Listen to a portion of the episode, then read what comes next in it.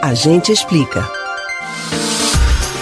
Um estudo publicado em um dos periódicos científicos mais prestigiados da medicina no mundo surpreendeu ao indicar que o tipo sanguíneo das pessoas pode ter ligação com a contaminação do coronavírus. Será que é possível que algumas pessoas tenham uma maior tendência a contrair o coronavírus por conta do tipo sanguíneo? Os resultados desta pesquisa a gente explica agora.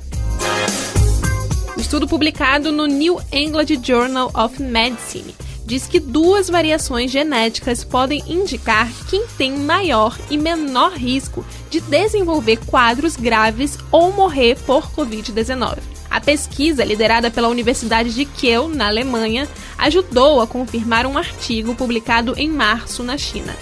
Os cientistas que compararam os genes de milhares de pacientes na Europa descobriram que aqueles que tinham sangue tipo A eram mais propensos a ter a forma mais grave da doença, enquanto aqueles com tipo O eram os menos propensos.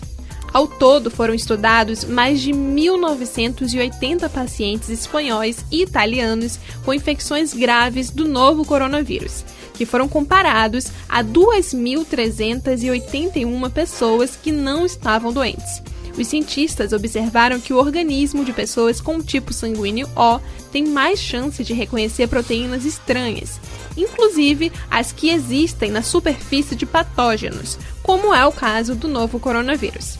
Enquanto isso, as pessoas com sangue tipo A apresentaram um risco 45% maior de serem infectadas do que pessoas com outros tipos sanguíneos. Apesar dos resultados apontados, os pesquisadores ressaltam que o estudo não deve desesperar quem tem sangue tipo A e nem estimular quem tem sangue tipo O a parar de tomar os cuidados preventivos.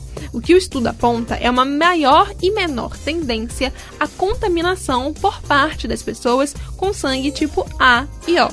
No geral, a diferença absoluta de risco é pequena, e fatores como idade, comorbidades e exposição ao vírus são tão importantes quanto e precisam continuar sendo levadas em consideração. Você pode ouvir novamente o conteúdo do Agente Explica no site da Rádio Jornal ou nos principais aplicativos de podcast, Spotify, Google e Apple Podcasts. Beatriz Albuquerque para o Rádio Livre.